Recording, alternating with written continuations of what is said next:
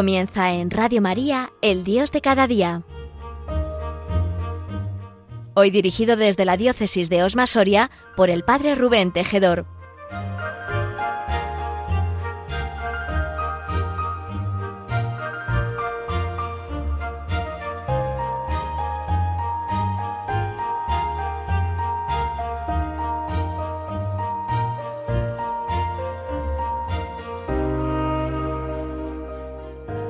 Sed muy bienvenidos a este programa El Dios de cada día en esta radio de la Virgen, en Radio María. Os saluda con todo cariño desde la diócesis de Osmasoria el Padre Rubén Tejedor. En este martes 10 de diciembre, cuando acabamos de, de celebrar la solemnidad maravillosa de, de la Inmaculada Concepción, en el segundo domingo del Adviento, y cuando ya cada vez sentimos más cercano la alegría del nacimiento de Jesucristo. Que sea el Señor el que nos abra el oído y el corazón para compartir este programa y para que lo que aquí podamos decir pues sea de verdad para nosotros eh, un paso del Señor por nuestra vida. A la hora de preparar este programa, pues es como muy evidente, ¿no? Que dediquemos, eh, me toca a mí hacerlo en este martes, dediquemos unas sencillas reflexiones a detenernos en este tiempo del Adviento. Sí, yo sé, eh, queridos amigos, que habéis oído y estaréis meditando y reflexionando mil y una cosas en este tiempo. Pero es bueno que, que volvamos una y otra vez la mirada a este Kairos, ¿no? a este tiempo de gracia que el Señor nos regala para poder prepararnos lo mejor posible al nacimiento de su Hijo Jesucristo. Y es que sabemos que que cada año la liturgia nos prepara la Navidad con tres personajes impresionantes. Isaías, el Bautista y María, el profeta, el precursor y la madre. Sabemos que el primero Isaías lo anunció desde lejos. El segundo, Juan el Bautista, lo señaló presente en el mundo. Y la tercera, la madre, lo llevó en su seno. Eh, vamos a detenernos en, en ella, en María porque nadie mejor que ella, pienso, puede predisponernos a celebrar con fruto el nacimiento de Jesús. Ella no ha celebrado el Adviento, sino que ella lo ha vivido en su carne. Como cada mujer que está embarazada, y seguro que ahora hay muchas que nos están escuchando, ella sabe qué significa estar en la espera y puede ayudarnos a esperar, en sentido fuerte y existencial, la venida del Redentor. Eh, vamos a detenernos en algunos pasajes en los que aparece la Virgen María en esta santa espera. Eh, contemplemos a María en la Anunciación. Me voy a servir de algunas ideas de una reciente meditación del padre Raniero Cantalamesa a la Casa Pontificia. Decía que nos centremos, volvamos la mirada del corazón a la Anunciación. Cuando María llegó a la casa de Isabel, esta, Isabel, la acogió con gran alegría y llena del Espíritu Santo, leemos en el Evangelio de Lucas, exclamó, Dichosa tú que has creído, porque se cumplirá lo que el Señor te ha anunciado. El evangelista San Lucas se sirve del episodio de la visitación como medio para mostrar lo que se había cumplido en el secreto de Nazaret y que sólo en el diálogo con una interlocutora podía manifestarse y asumir un carácter objetivo, público.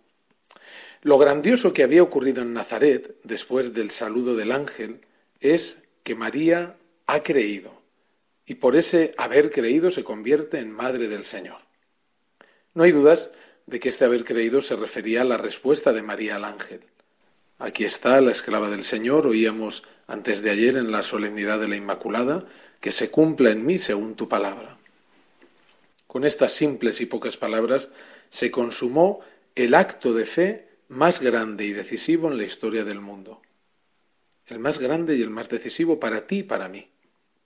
Esta palabra de María representa el vértice de todo comportamiento religioso delante de Dios, porque ella expresa, de la manera más elevada, la disponibilidad pasiva unida a la prontitud activa, el vacío más profundo que se acompaña con la más plenitud más grande.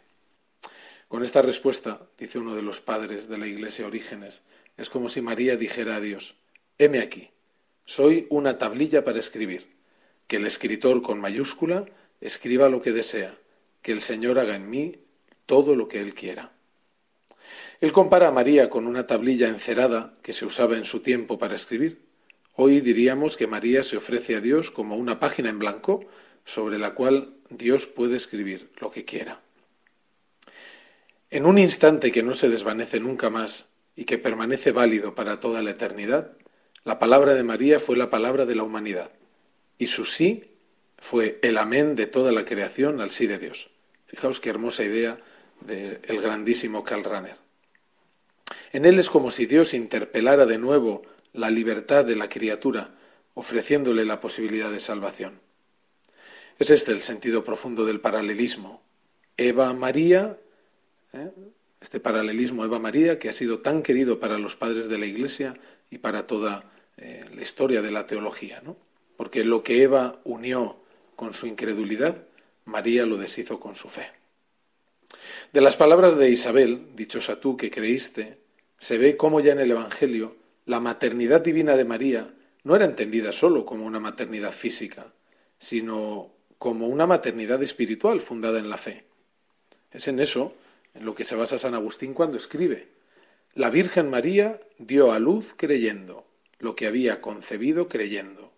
Después de que el ángel hubiera hablado, ella, llena de fe, fide plena, dice San Agustín, concibiendo a Cristo primero en el corazón que en el seno, respondió, aquí está la esclava del Señor, que se cumpla en mí tu palabra. A la plenitud de la gracia por parte de Dios corresponde la plenitud de la fe de parte de María. Qué cosa tan bonita. Al gracia plena, al llena de gracia, corresponde la fe plena de la Santísima Virgen. A primera vista, eh, lo de la Virgen María fue un acto de fe fácil e incluso podríamos decir que descontado. Convertirse en madre de un rey que reinaría eternamente sobre la casa de Jacob, madre del Mesías. Eh, no era lo que toda jovencita hebrea soñaba ser. Sin embargo, este es un modo de pensar demasiado humano. La verdadera fe no es un privilegio o un honor, sino que es siempre morir un poco. Y así fue sobre todo la fe de María en este momento. Primero que nada, Dios no engaña nunca, no tirotea nunca a las criaturas a un consenso solapadamente, escondiendo las consecuencias. No, lo vemos en todas las grandes llamadas de Dios. A Jeremías le preanuncia lucharán contra ti. Y sobre Saulo le dice Ananías, yo le mostraré lo que tiene que sufrir por mi nombre. Solo con María, para una misión como la suya, ¿Dios podía haber actuado de otro modo? Evidentemente no. A la luz del Espíritu Santo, que acompaña la llamada de Dios, ella ciertamente vislumbró que también su, su camino no sería diferente de todos los demás que han sido llamados por él. Pronto Simeón pondrá en palabras este presentimiento del corazón de la madre, cuando le dice que una espada atravesará su alma. Sin embargo, ya sobre el plano simplemente humano, María se encuentra en una soledad total. Total. ¿A quién podía explicarle María lo que le había sucedido? ¿Quién le podrá creer cuando diga que el niño que lleva en su seno es obra del Espíritu Santo? Esto nunca ocurrió antes de ella y no ocurrirá nunca después de ella. María conocía ciertamente lo que estaba escrito en el libro de la ley, que si la jovencita en el momento de la boda no fuera encontrada en estado de virginidad, debería ser sacada a la puerta de su casa paterna y apedreada por la gente de la ciudad. Esto mismo lo encontramos en el libro del Deuteronomio. En la actualidad, eh, lo sabemos, hablamos del riesgo de la fe, entiendo con eso el riesgo intelectual, pero para María no se trató de un riesgo intelectual, permitidme la expresión, se trató de un riesgo real. Un autor, Carlo Careto, en su libro que tiene sobre la Virgen, narra cómo llega a descubrir la fe de María. Cuando vivía en el desierto, se había enterado de parte de algunos de sus amigos tuareg que una muchacha del campamento había estado prometida a un joven, pero que no había ido a vivir con él, siendo demasiado joven. Había ligado este hecho con lo que Lucas dice de María. Así es como después de dos años, al volver a pasar por el mismo campamento, pidió noticias sobre la muchacha. Notó una cierta inquietud en sus interlocutores y más tarde uno de ellos, acercándose con gran secreto, le hizo una señal y pasó su mano sobre la garganta con el gesto característico de los árabes cuando quieren decir ha sido degollada. Se había descubierto que estaba embarazada antes del matrimonio y el honor de la familia exigía ese final. María es la única que creyó en situación de contemporaneidad, es decir, mientras las cosas iban sucediendo, antes de cualquier confirmación y de cualquier convalidación por parte de la historia. Creyó en una total soledad. Cuando Jesús le dijo a Tomás, porque me has visto, has creído, felices los que crean sin haber visto, estoy seguro que Jesús recordaba a su Santísima Madre. Vamos a hacer aquí una parada para escuchar una hermosa canción.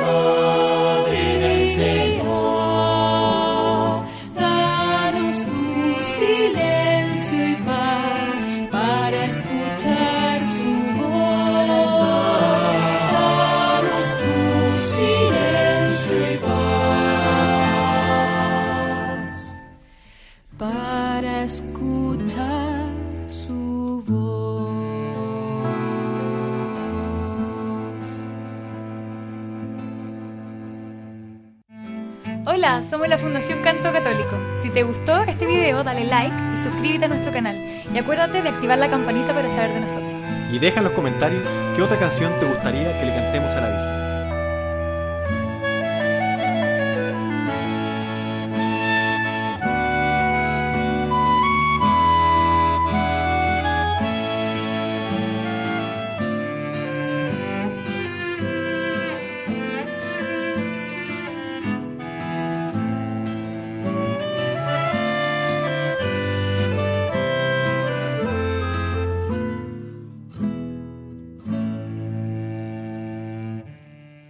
Retomamos aquí el programa El Dios de cada día.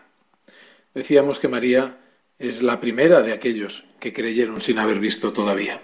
En una situación similar, cuando también se había prometido a Abraham un hijo, aunque estaba en edad tardía, la escritura dice, casi con aire de triunfo y de estupor, Abraham creyó al Señor y el Señor se lo tuvo en cuenta para su justificación. ¿Cuánto ahora se dice más triunfalmente de María? María tuvo fe en Dios y eso le fue acreditado como justicia. El acto de justicia más grande jamás realizado en la tierra por parte de un ser humano, después del de Jesús, que de todos modos era también Dios. San Pablo dice que Dios ama a quien da con alegría, y María dijo su sí a Dios con profunda alegría. El verbo con el cual María expresa su asentimiento y que se traduce por fiat o con se haga, en el original eh, no expresa una simple aceptación resignada, sino un deseo vivo, como si dijera, deseo yo también, con todo mi ser, lo que Dios desea. Se cumpla rápidamente lo que Él quiere. En verdad, como decía San Agustín, antes incluso que en su cuerpo, María concibió a Cristo en su corazón. Sin embargo, María no dijo fiat, que es una palabra latina. Eh, no dijo ni siquiera la palabra genoito, que es una palabra griega. ¿Qué es lo que dijo María? ¿Cuál es la palabra que en la lengua hablada por María corresponde de modo más cercano a esta expresión? ¿Qué decía un hebreo cuando quería decir así sea? Un hebreo decía amén. Si es lícito remontarse con una reflexión devota a la ipsísima vox, a la palabra exacta salida de la boca de María, o al menos a la palabra que había en este punto en la fuente judaica usada por Lucas, esta debe haber sido propiamente la palabra amén. Amén, palabra hebraica cuya raíz significa solidez, certeza, era usada en la liturgia como respuesta de fe a la palabra de Dios. Cada vez que al final de ciertos salmos en la Biblia vulgata se lee fiat, fiat, el original hebraico conocido por María dice amén, amén. Con el amén se reconoce eh, lo que ha sido dicho como palabra estable, válida y vinculante. Su traducción exacta, cuando es una respuesta a la palabra de Dios, es la siguiente. Así es y hay que así sea. Indica fe y obediencia juntas. Reconoce que lo que Dios dice es verdadero y uno se somete, es decir, sí a Dios. En este sentido, lo encontramos en la misma boca de Jesús. Sí, amén, Padre, porque esa ha sido tu elección, leemos en el Evangelio de Mateo. Y como nos recuerda el libro del Apocalipsis, Jesús es el amén personificado. Así dice el amén. Recoge Apocalipsis 3:14. Y es por medio de él que cada amén pronunciado sobre la tierra sube entonces a Dios. Como el fiat de María anticipa al de Jesús en Getsemaní, así su amén anticipa al de su Hijo. También María es, por así decir, un amén personificado a Dios. Como la estela de un bello barco va ensanchándose hasta desaparecer y perderse en el horizonte, pero que comienza con una punta, que es la punta misma del barco, así es la inmensa estela de los creyentes que forman la Iglesia. Esta comienza con una punta y esta punta es la fe de María, su fiat. La fe, junto con su hermana la esperanza, es lo único que no comienza con Cristo, sino con la Iglesia, y por lo tanto con María, que es el primer miembro, en orden de tiempo y de importancia. Nunca el Nuevo Testamento atribuye a Jesús la fe y la esperanza. La carta a los hebreos nos da una lista de aquellos que tuvieron fe. Por fe Abel, por fe Abraham, por fe Moisés, dice el autor sagrado. Sin embargo, esta lista no incluye a Jesús. Jesús es el autor y consumador de la fe, no uno de los creyentes. Por el solo hecho de creer, nos encontramos entonces en la estela de María, y queremos ahora profundizar qué significa seguir realmente su estela. Al leer lo que respecta a la Virgen en la Biblia, la Iglesia ha seguido hasta el tiempo de los Santos Padres un criterio que se puede expresar así. María vel ecclesia vel anima. María, o sea la Iglesia, o sea el alma. El sentido es que lo que en la Escritura se dice especialmente de María, se entiende universalmente de la Iglesia, y lo que se dice universalmente de la Iglesia se entiende particularmente para cada alma creyente. Atendiéndonos a este principio, vemos ahora lo que la fe de María tiene para decir primero a la Iglesia en su conjunto y después a cada uno de nosotros. a cada una de las almas individualmente. Esto es muy importante, porque María nos habla primero de la importancia de la fe. No existe sonido ni música allí donde no hay un oído capaz de escuchar. No hay gracia, o al menos la gracia no puede operar si no encuentra la fe que la coge. Como la lluvia no puede hacer germinar nada hasta que no encuentra la tierra que la acoge, así es la gracia si no encuentra la fe. Es por la fe que nosotros somos sensibles a la gracia. La fe es la base de todo, es la primera y la más buena de las obras para cumplir. Obra de Dios es esta, dice Jesús, que crean. La fe es así importante porque es la única que mantiene a la gracia su gratuidad. No busca invertir las partes, haciendo de Dios un deudor y del hombre un, un acreedor. Por esto la fe es tan querida a Dios que hace depender de ella prácticamente todo en sus relaciones con el hombre. Gracia y fe son los dos pilares de la salvación. Esto es muy importante, hermanos, que nos lo recordemos siempre. Gracia y fe, pero siempre suscitado el acto de fe por la gracia del Espíritu Santo. ¿Qué podemos resaltar algunos aspectos de la fe de María para ayudarnos a nosotros a creer más plenamente? El acto de fe de María es extremadamente personal, único e irrepetible. Es confiarse plenamente a Dios. Es una relación de persona a persona. Además, ella se incluye humildemente en el grupo de los creyentes. Se convierte en la primera creyente de la nueva alianza, como Abraham fue el primer creyente de la antigua alianza.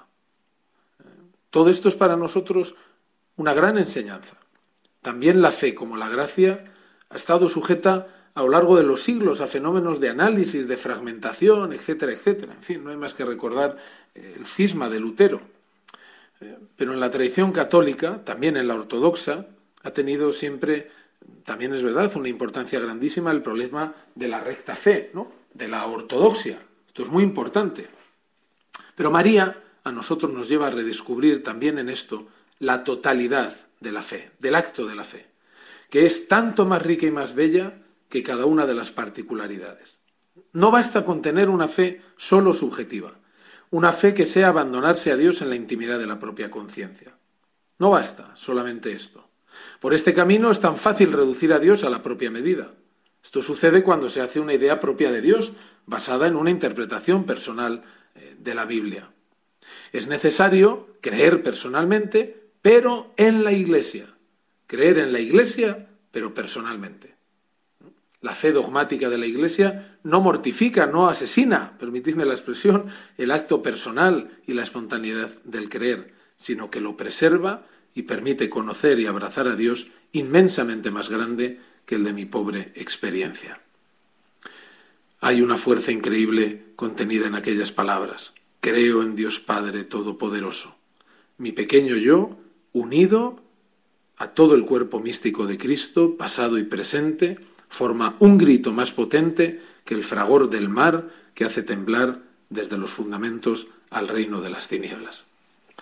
Queridos amigos, que la Virgen María guarde nuestra fe, que en esta recta final, estos quince días que nos quedan del santo tiempo del Adviento y cada día de nuestra vida, ella custodie, guarde la fe de cada uno de nosotros, que podamos morir como hijos de la Iglesia firmes en la fe.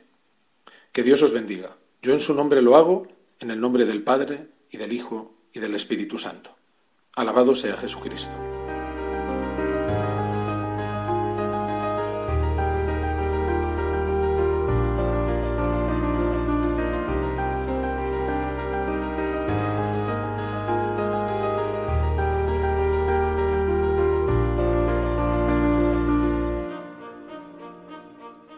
Han escuchado en Radio María El Dios de cada día, dirigido desde la diócesis de Osma Soria por el Padre Rubén Tejedor.